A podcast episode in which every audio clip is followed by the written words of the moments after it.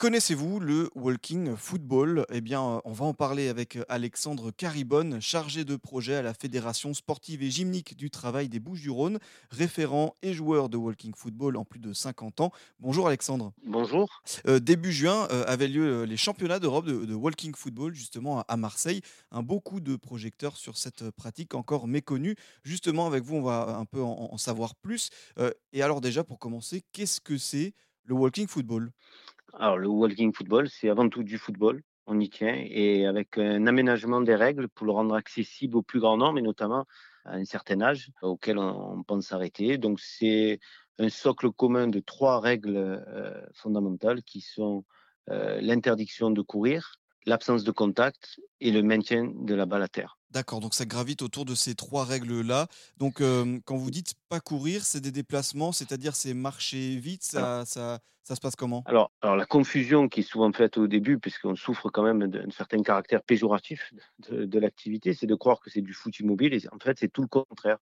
Parce que ces trois règles ben, nécessitent à un moment donné de, de créer du mouvement, à la fois de, de- de générer des déplacements. C'est basé euh, essentiellement sur la marche active. Donc, on prépare les personnes vraiment à se former à la marche active pour atteindre des, des 5, 6, 7, voire 8 km heure pour les meilleurs. Et ça nécessite de toujours être en, en mouvement, du fait de ne pas pouvoir courir.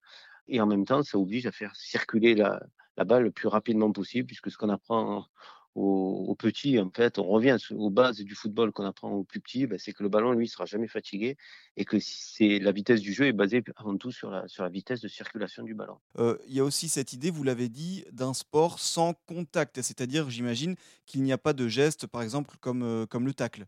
Alors, il y a tout un aménagement. En fait, toutes les règles ont une raison, euh, et notamment de déconnecter toutes les sources accidentogènes.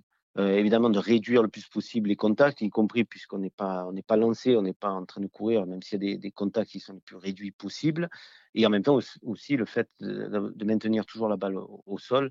euh, ben, à un moment donné, par rapport à des personnes qui ont des problèmes cervicales à un certain âge ou à certains risques, ben, ils, peuvent être réduits aussi à ce niveau-là.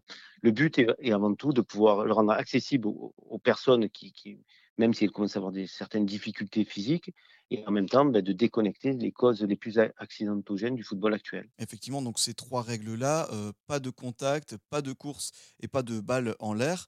Euh, donc, une fois qu'on a dit ça, euh, à combien de joueurs se pratique le, le walking football et, et sur quoi comme terrain? Alors, ce qui est de très intéressant, si vous me permettez, avec ce, avec ce projet-là, c'est qu'en fait, euh, on, on touche un panel de, de- de personnes très différentes. Et, et une fois qu'on a conservé ces trois, ces trois fondamentaux, on peut tout à fait les aménager. On joue sous des formes et, avec un nombre très, très différent, qui va du santé senior, euh, avec des personnes qui n'ont jamais joué au football d'ailleurs de leur vie, mais qui sont sur une dynamique santé, jusqu'à euh, des personnes de 40, 45 ans qui, ont joué à un très, très bon niveau au football et qui viennent rechercher quelque chose de performance.